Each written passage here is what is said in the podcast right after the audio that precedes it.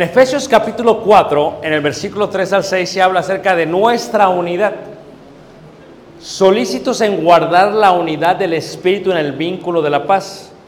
Un cuerpo, ¿cuántos somos? Una iglesia, un cuerpo.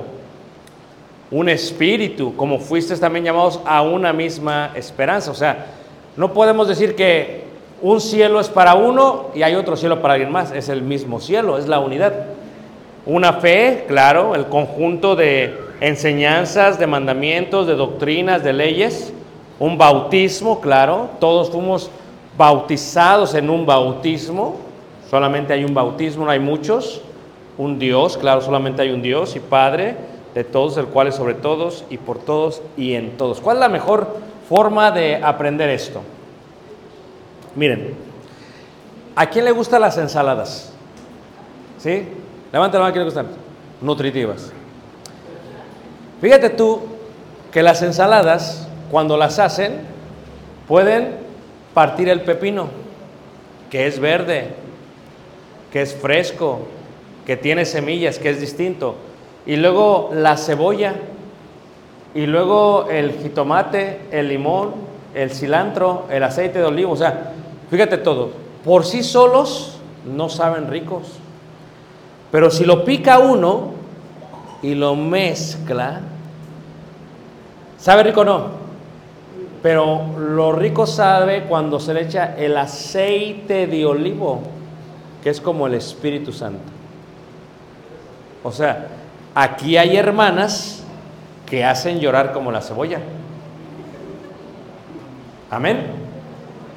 Hay hermanos que están tan rojitos como el jitomate. Pero el hecho que somos distintos, el que haya diversidad, es una gran bendición para todos. ¿O no es cierto? No es hasta que el Espíritu Santo cae sobre todos que la ensalada sabe totalmente hermosa. Pero ahora son muchos los miembros. Pero el cuerpo es que uno qué? Uno solo. Veámoslo de otra manera. Todos somos ladrillos. Un ladrillo por sí solo no puede proteger una casa. Un ladrillo si está de un tamaño más grande que los otros, queda chueca la pared. Entonces, ¿qué es lo que necesitas? Que todos midamos la misma medida, el mismo tamaño, el mismo peso, la misma hechura. Y luego podemos decir que el cemento es como el Espíritu Santo. ¿Qué es lo que nos mantiene qué? Unidos. Pero si un hermano se cree más que otro, pues ya no, que, no es parte de la... O sea, va a quedar mal la, la- la pared. Es más, si se cree mucho más, pues hasta se le va a escurrir el cemento. Pero se requiere que todos seamos estos. La palabra le llama piedras vivas. Edificar una casa espiritual como piedras vivas. Fíjate, están las piedras y el cemento. Entonces, ¿qué es la unidad? De quien todo el cuerpo bien concertado y unido entre sí por todas las coyunturas que se ayudan mutuamente, según la actividad propia de cada miembro, recibe su crecimiento para ir edificándose qué? En amor. Pablo dice, yo pues preso en el Señor, fíjate, Pablo está en la cárcel, está preso. Os ruego que andéis como es digno de la vocación con que fuisteis llamados. Y esta es la clave, y Pablo la menciona mucho, con toda qué? Humildad. La palabra humildad en el hebreo son cuatro palabras distintas. Es la palabra ani, anaj, shefal y kanah. Cada una tiene un significado, una definición y un propósito didáctico. Por ejemplo, Aní indica ser pobre, pero no por una opción propia, sino porque así eres pobre, como la gente de Cuba o la gente de Venezuela. Son pobres porque el país así lo demanda. Anaj, humildad es uno decide ser humilde. Aprended de mí que soy manso y humilde de corazón, dijo el Señor Jesús, y hallaréis descanso para vuestras almas. Entonces, tú decides ser humilde, tal vez eres de resurgimiento, pero tú te humillas, tú te vacías, tú te despojas. Aquí no se trata de lo que yo tengo, porque lo que tengo es gracias a Dios, de lo que yo sé, porque lo que yo sé es gracias a Dios. Se trata de que yo me despojo porque yo soy igual que mis hermanos y los considero como a superiores de mí mismo. ¿Ok? Humildad y mansedumbre, soportándoos con paciencia los unos a los otros en amor, solícitos en guardar la unidad en el espíritu, en el vínculo de la paz. Hay un ejercicio muy bonito. No sé si han visto este ejercicio de los burros. ¿Alguien sabe lo que son los burros, verdad? Hay dos burros y tienen los dos su propio alimento. Pero los dos están sujetos por una soga, por un lazo, por una riata le llaman. Entonces cuando los dos quieren comer su propio lado, pues se jalan. Y claro, no, no van a poder, van a batallar. Porque si tratan de jalar y jalar y jalar y jalar, no van a poder. No es posible hacerlo, se van a lastimar. De pronto el burro le dice al otro burro, no es como que le diga, porque los burros no hablan, ¿va? Bueno, solamente el de Balaam, pero eso ya es otra cosa. El burro piensa con el otro burro. Fíjense, cuando uno era pequeño, cómo la generación de aquellos tiempos, la maestra te ponía orejas de qué? De burro y en la esquina, ¿a poco no? No, cuidado con que hagas eso el día de hoy, ¿eh? Bullying total, ¿verdad? La generación de cristal, no, no se puede. Bueno, es otra cosa. Entonces, ¿qué pasa? Se ponen a platicar. Fíjate, es el matrimonio. Si se ayudan mutuamente, bien bonito sale. Se hace una bonita mancuerna. Porque es una ayuda idónea. Hablábamos ayer de eso. Es ser ayuda idónea en hebreo. Pero ¿qué pasa? Si no, chocan. Si la mujer quiere ir al buen fin y el hombre no quiere, chocan. Si la mujer quiere gastarse el aguinaldo y el hombre no quiere, chocan. Si el hombre quiere ir a ver a su mami y la mujer no quiere ver a su suegra, chocan. Y dice, no, vamos a estar con mi familia, dice el hombre. Y dice la mujer, no, con la mía chocan. En la iglesia es así. Fíjate cómo la iglesia. Ves esta pared y esta pared. Qué bonitos colores pusieron los hermanos. Este color, muy bonito este color. ¿Lo ves? Pero tal vez a una hermana no le gusta. Siempre sale la hermana. Oh, cuidado cuando hacen los convivios, ¿eh? Las ollas. Las ollas son cosa de discusión total. ¿Quién se llevó mi olla? ¿Les ha pasado? Llega la hermana, la matriarca con más experiencia. No, no, no, no, no, no. La cocina es mía, sálganse todas. Yo aquí tengo 30 años cocinando los frijoles y a nadie le quedan como humildad, humildad. ¿Ok? Entonces, ¿qué pasa si se pelean? Si se pelean, si se pelean, dice el predicador otro predicador, voy a tener una campaña. Yo también. Pues la voy a agarrar tal día. Pues también yo. Fíjate. Pues yo invito las, yo voy a invitar primero. Yo ya lo puse en Facebook. O sea, se pelean. O sea, bien, deberían de decir los dos, bueno, vamos a caminar juntos y vamos a comer juntos. Amén, hermanos. En esto no os alabo, dijo Pablo. O sea, hay veces, si los hermanos quieren pintar, pues yo voy a ser humilde. Por el bienestar de la obra, el bienestar. La Biblia no dice cómo pintemos los edificios, pero voy a apoyar. Amén, hermanos. Si la hermana dice, vamos a hacer cochinita, o cómo se dice el pavo negro, cómo se dice este, el relleno. Yo me asusté porque yo llegué ahí a, a, a- Mérida y estaba ese haciendo unas trancas y no sé qué tanto estaba haciendo. Y le dije, ¿y qué es esto? Dice, esto es rellena. Yo pensaba que era murcia, eh, moronga. dije, no, dice, no, yo eso no le hago. Eso. Y no, ya ni comí, pues dije, no, ¿para qué me arriesgo? Ya me explicaron lo más que es un pavo, ya me explicaron, ya, bueno, muy tarde me explicaron, pero bueno, ya es otra cosa. ¿Qué pasa? La hermana con experiencia dice, no, pero yo quiero, o sea, vamos a hacer esto. Y luego sale la otra matriarca, cuidado, ¿eh? Pero yo digo esto, hermana, yo tengo 30 años en el Evangelio y desde que yo empecé siempre he dicho que se haga así y siempre se ha dicho y mi esposo es el predicador, ¿no? Pero mi esposo es el tesorero, ¿no? Se puede ser la cosa.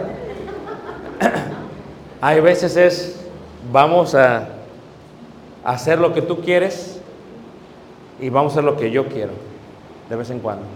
Porque el amor no busca qué? Lo suyo, lo suyo. Cuando hablamos de unidad, podríamos decir que hay seis cosas que matan la unidad. El desamor, la apatía, la mentira, la incomunicación, la violencia y la corrupción. Son los factores para destruir a una sociedad y debemos erradicarlos todos estos para mantener qué? La unidad.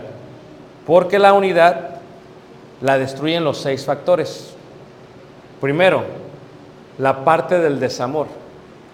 Dijo Jesús, y en esto conoceráis que sois mis discípulos. Si os amáis qué? Unos a otros. O sea, imagínate. El hermano vive en la casa número 10 de la calle Venustiano Carranza. Y el hermano en la casa número 2. Pero se pelearon. Y ya cada quien va a una congregación distinta. Los dos dicen que son miembros de la iglesia de Cristo. Y todos los vecinos saben que son miembros de la iglesia de Cristo. Pero que no se hablan. O sea, ¿qué tipo de testimonio es esto? Dijo el hermano, te perdono, pero no lo perdonó. ¿Saben que cuando uno hace un careo entre los hermanos porque hay problemas? A mí me encanta cuando son las hermanas, ¿eh? ¿A quién le gustan las historias? Levante la mano. ¿Las historias? Son bien chismosos que gustan las historias, pero bueno, va. Ok. Pongo a una hermana aquí y a la otra hermana aquí, los hermanos estamos aquí. Traen un pleito, lo que sea. Y empiezan. Que tú y que tú y que tú. Nosotros estamos viendo por dentro orando al Señor, Señor, perdónalas, no saben lo que hacen, dale ¿Ah? Y finalmente una de las dos se humilla porque el puente de la humildad es la solución a los problemas. Una de las dos se humilla y dice, ¿sabes qué? Tienes razón. Y la otra empieza a llorar, hermanos. Eh, tienes- no, tú tienes razón. Empiezan a llorar. Y- y se abrazan, ¿o no? Y ya dices, ya se arregló todo. Gloria a Dios. Después de tres horas, ya acabamos. Y cuando acabas, se piden perdón y todo, y salen, y todavía hay que. Hay algo que no quedó claro. Levante la mano si alguien ha visto algo así, hermanos. Levante la mano. ¿Sí o no? O sea, tal grado que viene la hermana caminando por el pasillo y la hermana la ve, la identifica. Y, se va del otro lado. O cuando viene, no se dio cuenta, no se percató que está y la saluda, ¿qué es lo que hace? La saluda y se voltea. Y la otra la quiere ver y le da la vuelta así.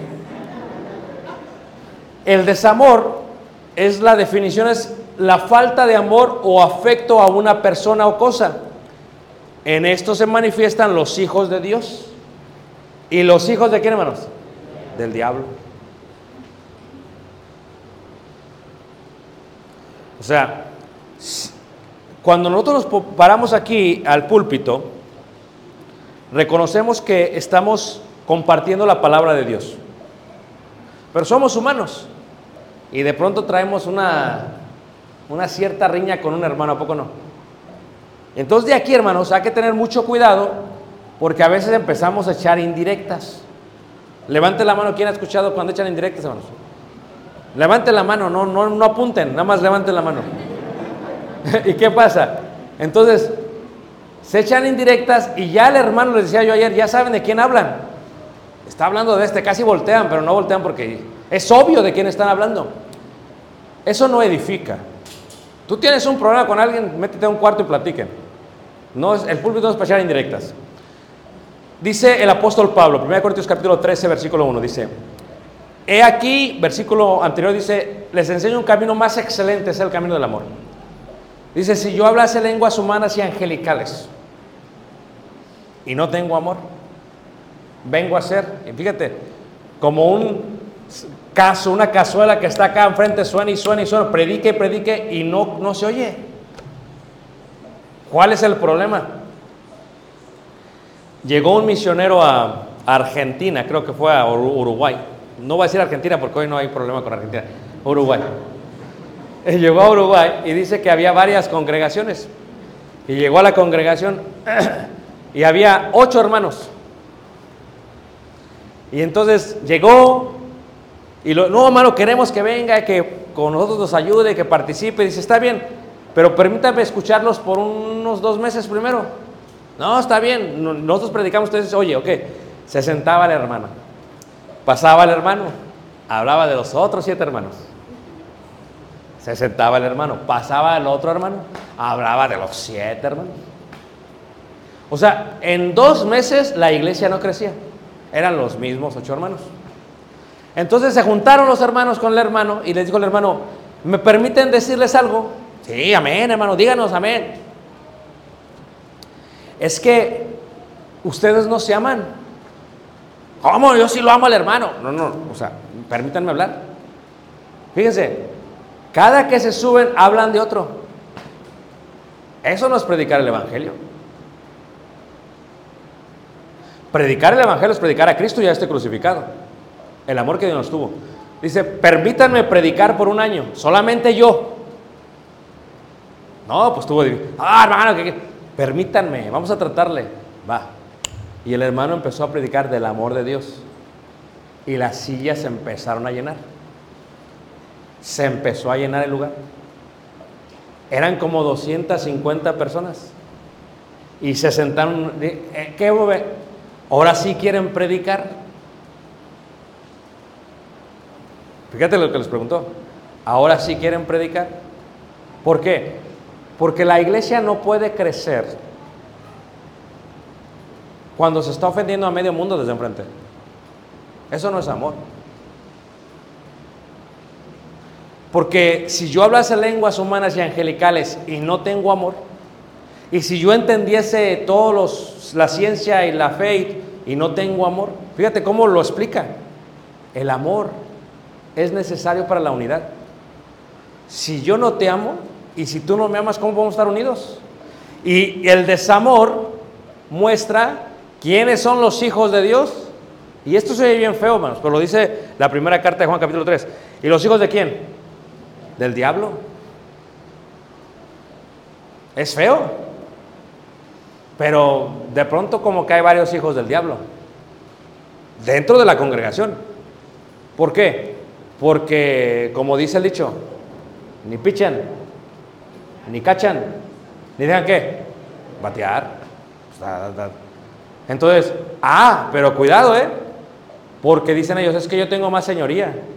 Pero es que en la iglesia nadie tiene señoría. O sea, no importa cuántos años tengas tú en la congregación. O sea, tú pudiste ser el que fundó la congregación, eso no importa.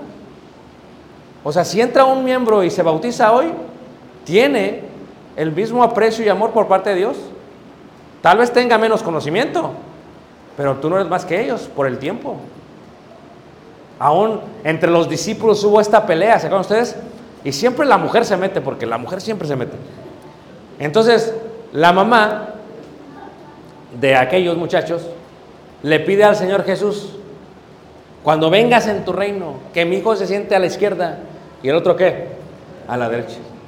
O sea, ¿para qué se mete la mujer? Pero bueno. Y dijo Jesús, no, es que así no estar entre ustedes. Fíjate las palabras de nuestro maestro. No, no. Si uno de ustedes quiere ser el primero, sea que el postrero. No, eso hacen los reyes y eso hacen los gobernantes. Dice, pero nosotros somos así. O sea que la unidad de la iglesia se demuestra a través de eso. ¿Cómo es? El desamor, ese es el primer, el primer factor. Por ejemplo, tanto amor para nada. Y diría otro, tanto daño para nada. O sea, ¿cómo demostramos que amamos? Mira, cuando tú tienes, decíamos ayer, en el cerebro de la mujer que es un cerebro E, empatía, tú tienes que darte cuenta que las lágrimas son la forma en que tu cuerpo habla cuando tu boca no puede explicar el dolor que se siente. Yo he ofendido hermanos en la iglesia. Tengo 28 años ministrando, o sea, tengo mucho tiempo ya como predicador. Y he cometido errores, soy humano. Y una cosa que he aprendido a través de mi ministerio es que cuando tú estás hablando con un hermano y el hermano se frustra tanto y empieza a llorar, yo tengo que ya callar. O sea, no estoy para darle el tiro de gracia, porque el hermano está tratándose de comunicar conmigo y no sabe cómo hacerlo. Lo mismo la hermana. Entonces, yo tengo que tener empatía y decir, ok, tengo que escuchar lo que el hermano me está diciendo. Y hay veces son cosas bien sencillas. ¿A quién le gustan las historias? Ya nadie. Se las voy a contar todas. Una vez un hermano se molestó. Yo no sabía que estaba molesto conmigo. ¿De veras? Llevamos a los jóvenes. Fuimos, nosotros tenemos un viaje anual. Cada año. Este año que viene, los 45 jóvenes. Vamos, vamos muchachos. Y entonces Resulta que íbamos en cuatro venes grandes y designamos choferes. Y resulta que yo ya estaba muy cansado y cambié un poquito el itinerario. Dije, ¿saben qué, hermanos? Échenme la mano porque yo ya no puedo. Déjenme dormir unas dos horas y yo me y sigo. Pues eso lo molestó tanto que se enojó y tenía tres meses enojado conmigo, hermanos. Yo no sabía. Yo llegaba y lo saludaba en la iglesia, hermano, ¿cómo estás? Y lo abrazaba y sentía como el rechazo. Uno siempre dice, ay, ay, ay, ¿qué pasó? Hermano, finalmente hubo un roce, nos sentamos y se destapó. Y dijo, es que aquella vez habíamos quedado y tú me hiciste manejar y pude haber chocado. Y ya ni me acordaba yo, hermanos. Pero ¿qué estoy diciendo? Que uno tiene que tener la empatía porque si yo ofendo a la iglesia, si tú ofendes a tus hermanos, eso puede dividir la congregación. Y hay gente que no ama la iglesia, no le importa dividirla. Es más, Pablo dice, ¿verdad? Que aquel que divida la iglesia, que aquel que atente contra el templo de Dios. Es seria la cosa. A muchos no les importa, porque no les costó nada. Si les hubiera costado, no la van a dividir. Ahora, el desamor causa eso, pero no solamente el desamor, la apatía. ¿Qué es la apatía? A ver aquí qué pasó. Ahí está. Es lo opuesto al amor. No es el odio, sino la apatía. O sea, hay gente que es apática. Vamos a hacer un evento que lo hagan ellos. A mí no me beneficia nada el evento. No voy a meter las manos porque no hicieron los frijoles que yo quería que hiciéramos.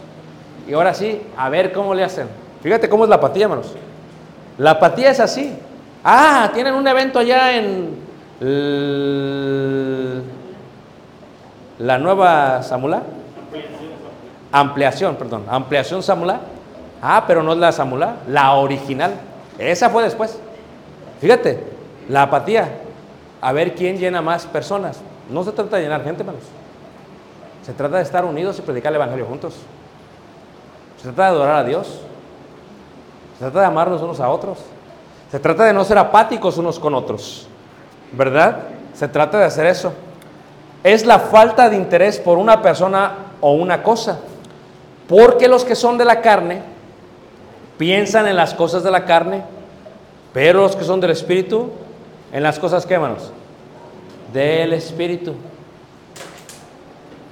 O sea, cuando nosotros tomamos una decisión en la iglesia, ¿qué dice Dios? Si Dios dice es el 14 del mes de Nisan, no importa lo que yo diga, se tiene que hacer lo que ¿qué? Dios mande. Número dos.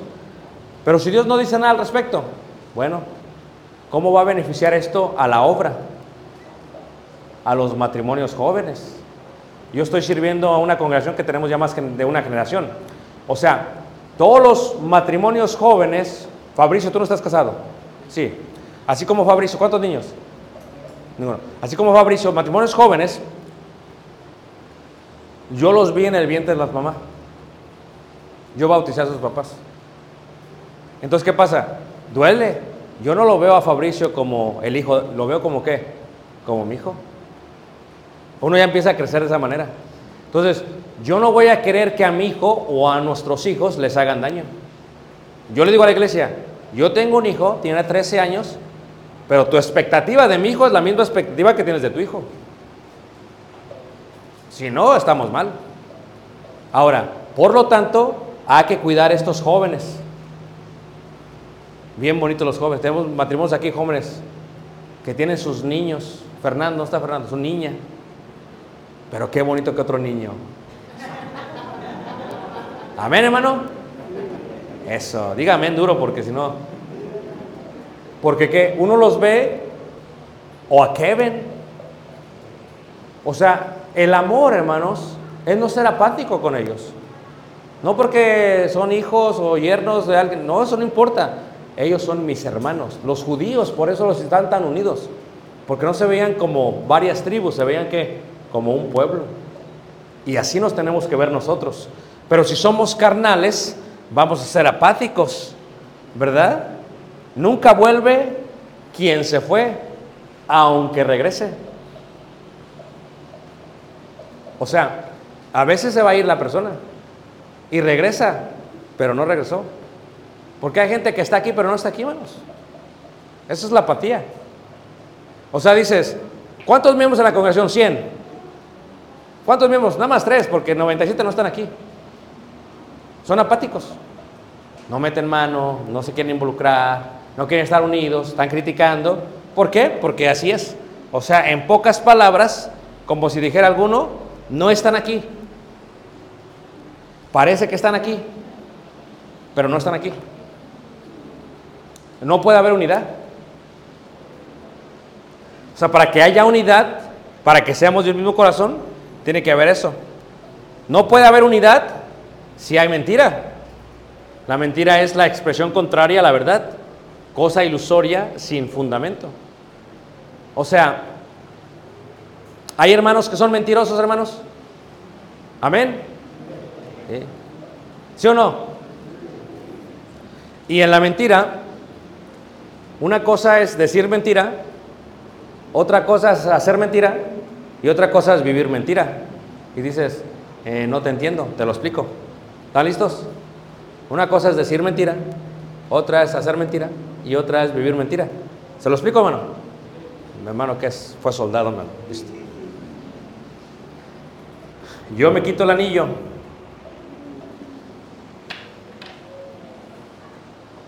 Yo llego a Mérida, Yucatán, y digo, en el hotel, soy soltero. Acabo de decir una qué? Una mentira. Eso es decir mentira. Pero ¿qué es hacer mentira? En el hotel veo a una dama y la invito a comer como si yo estuviera qué?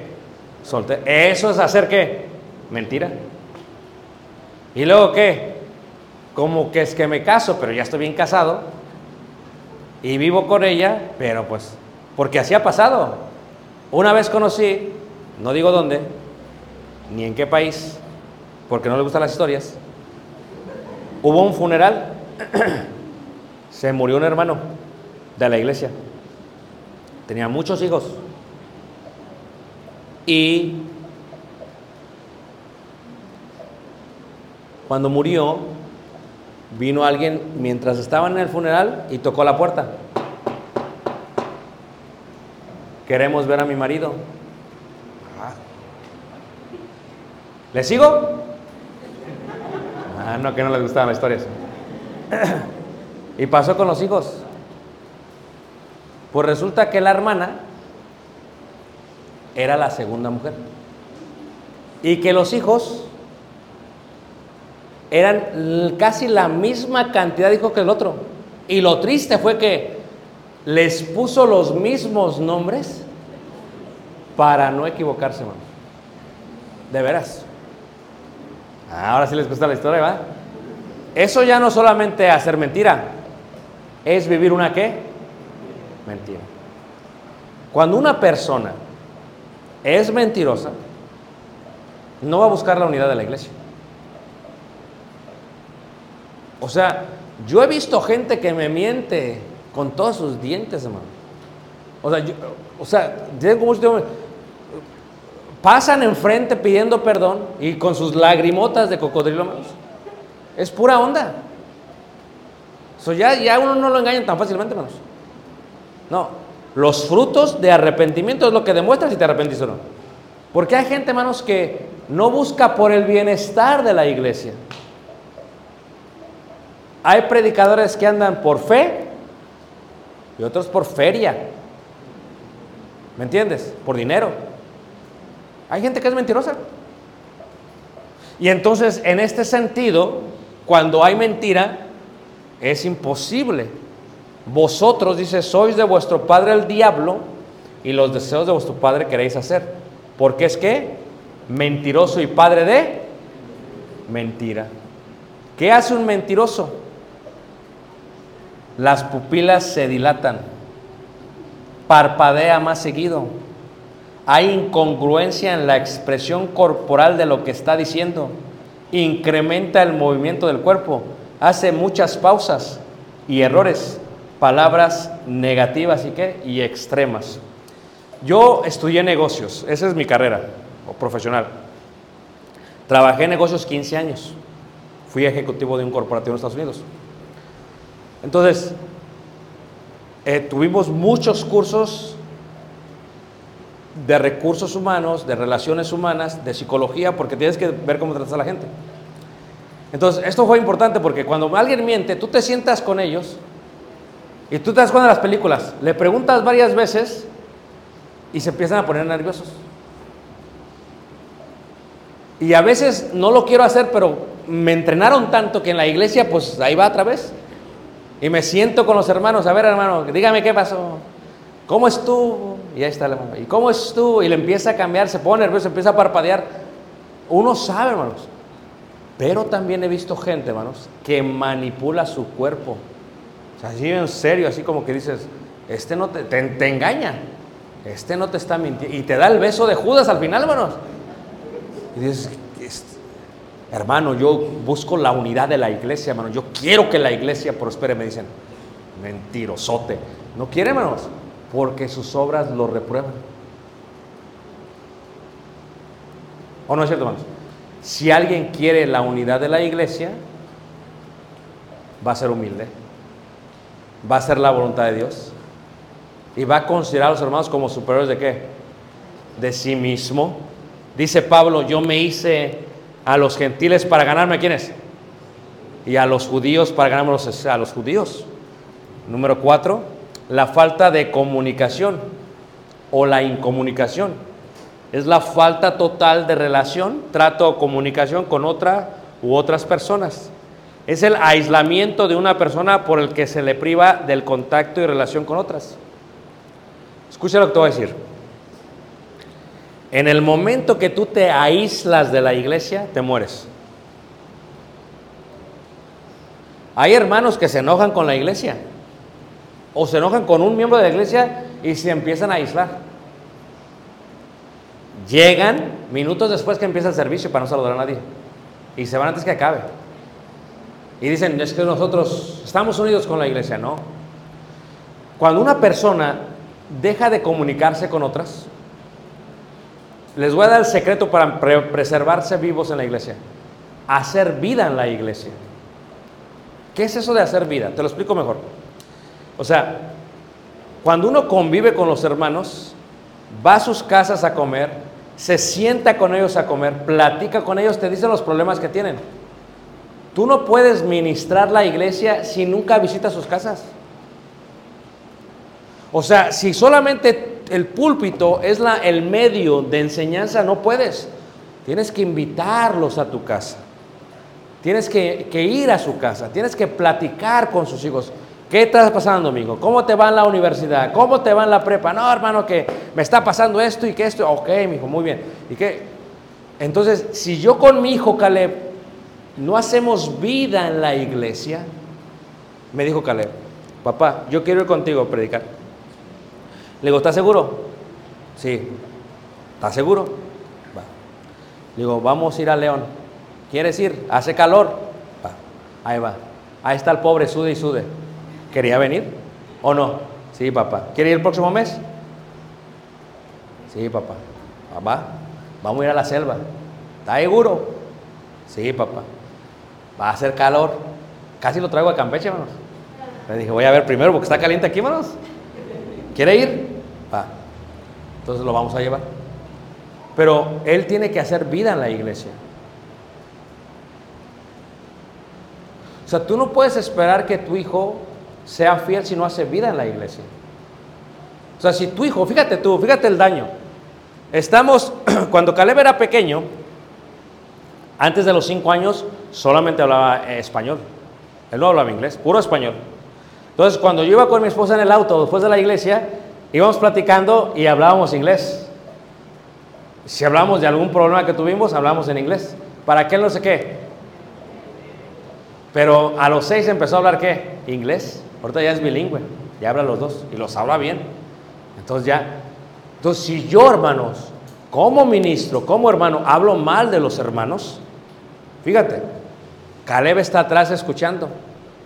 No, que el hermano y que la hermana me tiene hasta acá y que quién sabe qué. Fíjate, es ilógico buscar la unidad si yo hablo mal de mis hermanos. Porque luego Caleb cuando ve que yo llego a la iglesia, ah, hermano Fabricio, ¿cómo le ha ido? Dios me le bendiga, hermano, y le guarde. Y Caleb está. Se acaba de hablar mal del hermano del resurgimiento. Es un ejemplo solamente. o sea, ¿cuántos predicadores no matan a sus hijos así? ¿Cuántos hermanos y hermanas no matan a sus hijos así? ¿Por qué tus hijos no están en la iglesia? Porque hablabas mal de las hermanas. Ok, hablabas mal del predicador. No, que el predicador no sabe, que el predicador. Hablabas mal. Luego ya no puedes con tus hijos. Ahora, ayúdeme, predicador. ¿Va el predicador? No, mamá. Tú dijiste que no sabía nada, ¿qué me va a enseñar a mí? Fíjate cómo los mataste. Porque cuando una persona se empieza a aislar, es está incomunicada, se incomunica. Pero si andamos en luz como Él está en luz, tenemos comunión los unos con los otros, dice Juan, capítulo 1, versículo 8. ¿Por qué? Esto de la pandemia, hermanos, muchas iglesias ya se lo tomaron en serio. O sea, ya se acabó la pandemia. Amén. Ya, ya, o sea, yo fui muy estricto, pero ya se acabó. Muchos hermanos dicen, no, no, es que a mí me gusta más por el Facebook y me das la, la señal. Ay, si no me la das, se enojan. Pero hermanos, llega un momento que lo que es una bendición puede ser una maldición. Porque muchos hermanos ya no regresaron. No, está bien cómodo. Pues nomás le aprieto así. Nomás le aprieto así, ya estoy cantando con ellos. Ni me tengo que cambiar de ropa. Pero ¿dónde está el ósculo santo? Estás incomunicado. Tenemos que salir de la cueva ya. Eso tiene que ver con la... ¿Cómo podemos tener unidad? Bueno, si hay ausencia, no es posible. Fíjate, este, este lo hablo a los milenios. Esta es la vida de hoy en día hoy. Llevan a sus nietos a ver los hermanos y están en el teléfono los muchachos. Se enojó tanto una hermana que dice, dame eso. ¿Qué, abuelita? Deme ese teléfono. Dice, ¿me va a ver a mí o va a ver el teléfono? Porque están, pero no están. En este sentido, si está presente, no está presente. Si lo vio, no lo leyó. Ni siquiera pone qué? Pone atención. La violencia también es algo que destruye la unidad de la iglesia. ¿Qué es violencia? El uso de la fuerza. ¿Tú crees que no se han peleado hermanos a golpes? Pues déjame decirte que sí. Y a veces por un edificio. Como si el edificio fuera más importante que los miembros. Por una simple diferencia de opinión. Se pelean. Se pelean. Porque no hay humildad. Y esto daña totalmente. Porque donde hay celos y contención, ahí hay que perturbación y toda obra que perversa. Santiago capítulo 3. ¿Cómo te das cuenta que alguien sirve a Dios? ¿Cómo se expresa? ¿Cómo habla? Porque la sabiduría que desciende de lo alto es primeramente pura, es amable. Cuando una persona ya no es amable, ya no, ya no está bien. Cuando se enoja y se va, porque yo lo he visto así, hermanos. Se enoja la hermana y en medio del servicio, corriendo hacia hasta le hace así, ya me voy. Caprichuda. O el hermano. Pero la unidad no es así. La unidad busca que no haya violencia, que haya paz, que estemos unidos. Y este sí, hay algo que es triste en la iglesia, hermanos, y no debería de haber, pero es la burocracia y la corrupción que hay en la iglesia. Es bien triste esto, súper triste. O sea, si tú le hablas a aquel, tú y yo ya no estamos. Una vez me invitaron a una ciudad y me habló el hermano, hermano, que no, yo voy, pues me invita, yo voy. Llegué. Y cuando llegué, me habla el hermano de la ciudad. No voy a ir a verte, hermano, pero ¿por qué no? Porque nosotros no tenemos comunión con ellos. Pero ¿por qué? No sé, mi papá me dijo algo que pasó hace años y no sé qué por qué, pero no nos hablamos. Fíjate, ese tipo de arrogancia. Hay corrupción, sí. Alteración de la forma o la estructura original y verdadera. La degeneración de la moral y de las costumbres. ¿Hay corrupción? Sí. ¿Cuántos miembros no predican lo que le gusta escuchar a la gente porque tiene miedo que se vayan del lugar? ¿Hay corrupción? Sí. Es que si predico lo que es, o sea, la doctrina de Cristo, pues se van a ir. Y como yo estoy por feria y no por fe, pues se va a ir la ofrenda. Y si se va la ofrenda me va a afectar. Entonces, ¿mejor qué? Cuando yo empecé a ministrar, eh, nosotros ministramos como por unos ocho años antes de dedicarnos totalmente a esto. Pero la iglesia a la cual yo estuve, ya saben ellos, Si tengo que trabajar, trabajo. Pero tengo que decir lo que dice Dios. No puedo decir lo que quieren escuchar. Porque lo que nos mantiene unidos es la doctrina de qué manos? De Cristo. Y eso es lo que tenemos que hacer. Hay veces hay tanta corrupción o tanta, le podemos decir, pero les ha acontecido lo del verdadero proverbio, el perro vuelve a su vómito y la puerca lavada a revolcarse qué? En el cieno. ¿Puede haber corrupción? Sí. La hay, sí. Pero también, hermanos, hay mucha unidad en la iglesia. Y depende de cada uno de ustedes en cuanto a esta unidad. O sea, ustedes determinan cuánta unidad quiere tener la iglesia, no solamente aquí en, en, eh, eh, esta, en esta congregación, sino en las congregaciones de Campeche. Ustedes lo van a determinar. O sea, Jesús oró porque hubiese unidad entre nosotros. Jesús oró porque hubiese unidad como congregación aquí.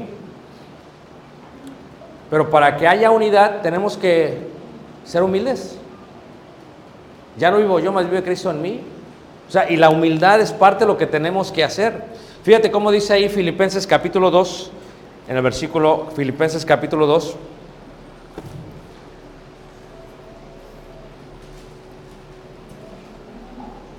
En el versículo 1, 2, 1. Dice Jesús, Juan capítulo 15, dice que yo soy la vid verdadera. Vosotros sois los qué, hermanos? Los pámpanos. Luego dice después, separados de mí nada podéis qué hacer. So, esto es una viña. Cada uno de ustedes es un pámpano.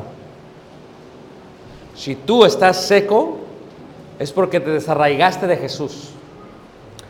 Como Filipenses 2.1 dice, por tanto, si hay alguna consolación en Cristo, si algún consuelo de amor, si alguna comunión del Espíritu, si algún afecto entrañable, si alguna misericordia, completad mi gozo sintiendo lo mismo, teniendo el mismo amor, unánime, sintiendo una misma cosa. Nada hagáis por contienda o por vanagloria. Antes bien dice, con humildad, estimando cada uno a los demás como a superiores de sí que mismo. Fíjate la palabra que utiliza, estimando. Es una palabra que en el griego se utilizaba para la evaluación de las cosas. ¿Cómo se evalúa las cosas? Se evalúa la moneda y dice, ok, esta moneda vale tanto y su valor es tanto. Este edificio vale tanto y su plusvalía está basada en la, el área, en la construcción, en el cuidado. Cuando tú ves a un hermano o hermana, tú inconscientemente estás evaluando o estimando. Tú ves al hermano y dices, ok, el hermano trabaja en tal lugar, tiene tal carrera, tiene tal educación, se ve que tiene o no tiene dinero, y empieza a evaluarlo. Y muchos de nosotros tratamos a nuestro prójimo, a nuestro hermano, basado en esa estimación. Y dice Jesús, si ustedes solamente tratan a los que los tratan bien, bien, ¿qué hacéis de más? Eso también hacen los demás. Fíjate cómo Jesús, nuestro Maestro. Ahora, yo debo de estimar a cada uno de vosotros como a superiores de mí para buscar la unidad. Es la única manera. Debo de estimarlos como más. O sea, dice Santiago 2, si estáis en un lugar y entra un hombre y tiene ropa andrajosa, ¿no le, no le dice siéntate hasta atrás? Luego entra otro con un anillo de oro y vestidos, siéntate adelante. ¿No hacemos acepción de personas, hermanos? En la iglesia sí, y no deberíamos. O sea, es que este tiene mi apellido. Esa es, raza, sangre mía. Sobre voy a tener más paciencia. No. Paciencia es a todos. Porque todos somos, ¿qué hermanos? Hermanos. es que este tiene y como tiene lo voy a tratar tampoco. Porque Jesús cuando vino no estuvo con los reyes. Pudo, pero no. Vino y se sentó con los publicanos, con las rameras y con los pecadores. Y así buscó la unidad Jesús para unirlos con su Padre Celestial. Porque los enfermos son los que tienen necesidad de médico, dijo el Señor. Y dice aquí, nada hagáis por contienda o por vanagloria, antes bien con humildad, estimando cada uno a los demás como a superiores de sí mismo, no mirando cada uno por lo suyo propio, sino cada cual también por lo de los otros. Si yo voy a tomar una decisión, ¿cómo va a afectar esta decisión a mis hermanos en la iglesia, a mis hermanas?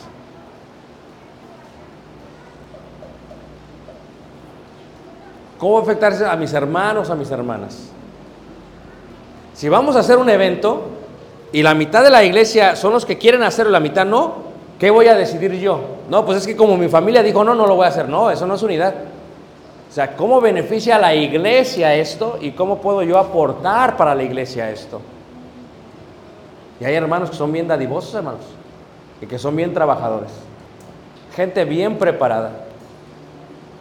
¿Y está lista para qué? Para servir al pueblo de Dios, porque saben que son siervos inútiles al final del día. O sea, mirando por el bien de los demás.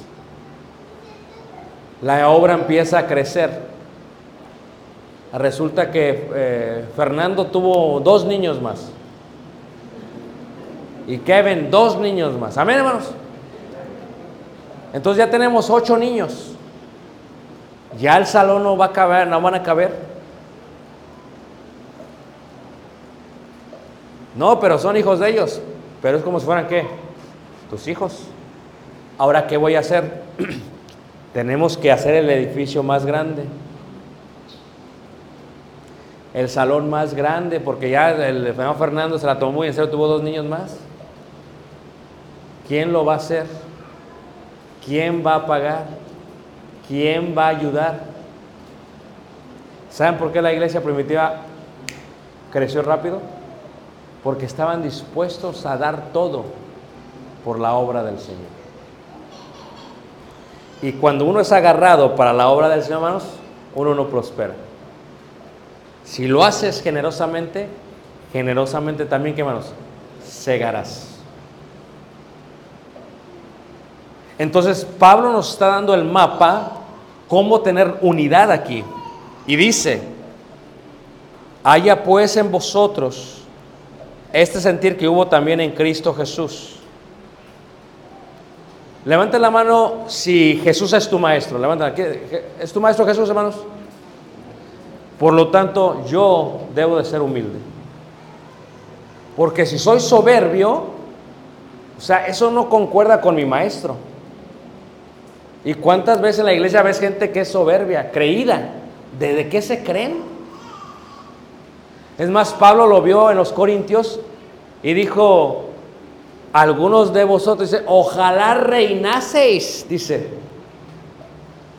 O sea, fíjate cómo, porque se creían de más.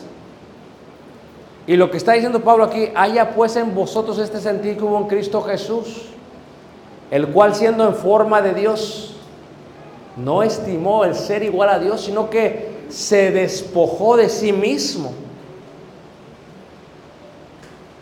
Y vino a ser como nosotros, siervo humano, y vino a morir en la cruz, obedientemente. ¿Con qué propósito? Para que toda rodilla se doble ante Él y toda lengua confiese que Jesús es qué? el Señor. Por lo cual Dios le exaltó a lo más sumible, a lo sumo, dice la Escritura. Y le dio un nombre sobre todo nombre, para que todo aquel que lo confiese sea salvo. O sea, como iglesia, tiene que entrarte esto en la mente, que si no estamos unidos, pues no sé a quién seguimos. Si no nos amamos, no sé a quién seguimos. Y si no somos humildes, no sé a quién seguimos, porque son las características de los siervos de Dios. Imagínate, bien creída la persona, no, que yo, que yo, pues no, choca. Estoy desarrollando una serie que se llama Los dones espirituales y los dones carnales. Porque hay gente que tiene el don de caer mal. ¿De veras? Le, tienen el don, caen mal porque caen mal. Y si es soberbio, y si es creído, y Pablo siempre nos coloca en ese, en ese estándar. No, recuerda quién es tu Señor. Recuerda quién es Jesús. ¿Quién es Jesús? ¿Verdad? Como aquel himno que está inspirado en esta parte, ¿verdad? Dice, Jesús, Señor de la creación, siendo en forma de Dios, se despojó de sí mismo, tomó la semejanza de hombre y siendo puro y sin mancha, entre nosotros vivió y asimismo se humilló, tomando forma de siervo hasta su vida entregar y en una cruz terminar. Mas Dios a lo sumo le exaltó y su nombre engrandeció para que ante su autoridad toda rodilla se doble y toda lengua confiese que Jesús es el Señor. Fíjate, mas Dios a lo sumo le exaltó y su nombre engrandeció para que ante su autoridad toda rodilla se doble y toda lengua confiese que Jesús es el Señor. Si Jesús es tu maestro, como es mi maestro, vamos a buscar siempre por el bienestar de la iglesia. Pero si Jesús no es tu maestro, serás soberbio, engreído, creído, tendrás desamor, serás mentiroso y no buscarás por el bien de la iglesia, sino que la dividirás. Pero si Jesús es tu Señor, recuerda que Él oró por nosotros, para que seamos uno, como el Padre y Él son uno. Y mi invitación para ti esta noche es sencilla, que seamos unidos, hermanos. Yo sé que es difícil, pero que estemos unidos. ¿Qué quiere un padre cuando se va a morir? Si tiene varios hijos. Está en la cama del hospital, está a punto de morir y lo único que quiere ver en derredor son sus hijos. ¿O no es cierto, hermanos? Y no quiere que se estén peleando porque la herencia y el terreno y el carro, no. Quiere que estén unidos. ¿Sabes qué quiere Dios? Cuando nos reunimos como iglesia, que estemos unidos. Eso lo quiere Dios. O sea, ve las palabras de David. Yo me alegré con los que me decían, a la casa de Jehová iremos. Fíjate, ve lo que está diciendo. Mirad cuán bueno y cuán delicioso es habitar los hermanos juntos en armonía. Fíjate, el reino de los cielos no es de comida ni de bebida, aunque van a ser unos sándwiches bien ricos, ya los vi. Pero no venimos a llenarlos de acá. Venimos a ver qué necesita mi hermano o mi hermana, cómo les puedo ayudar para que crezcamos en el amor y en la gracia del Señor. Dios quiere vernos unidos. Anhela que estemos unidos. Espera que estemos unidos. podemos estar unidos. Podemos, sí. Y podemos cantarle a Dios juntos todos unidos. Pero es importante, hermanos, que dejemos al viejo hombre atrás. Que nos despojemos de aquello que nos asedia, que es el pecado. Y que reconozcamos que Él se humilló por nosotros para que la gente que venga y oiga el Evangelio diga, wow, aquí verdaderamente son discípulos de Jesús.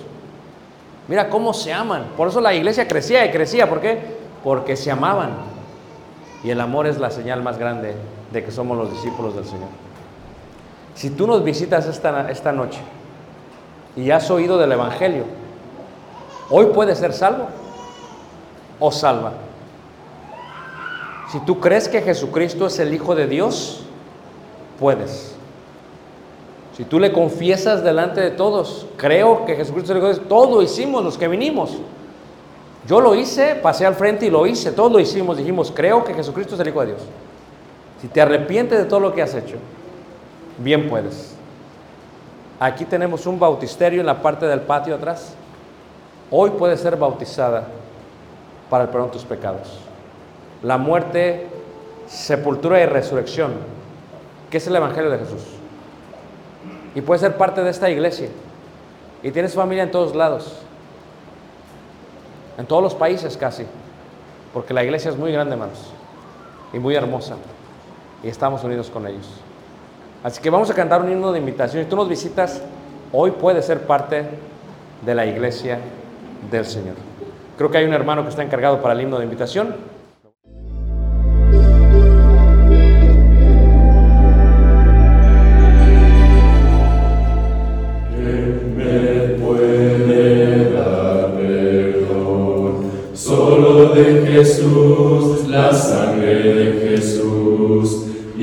Un nuevo corazón. Solo de Jesús, la sangre de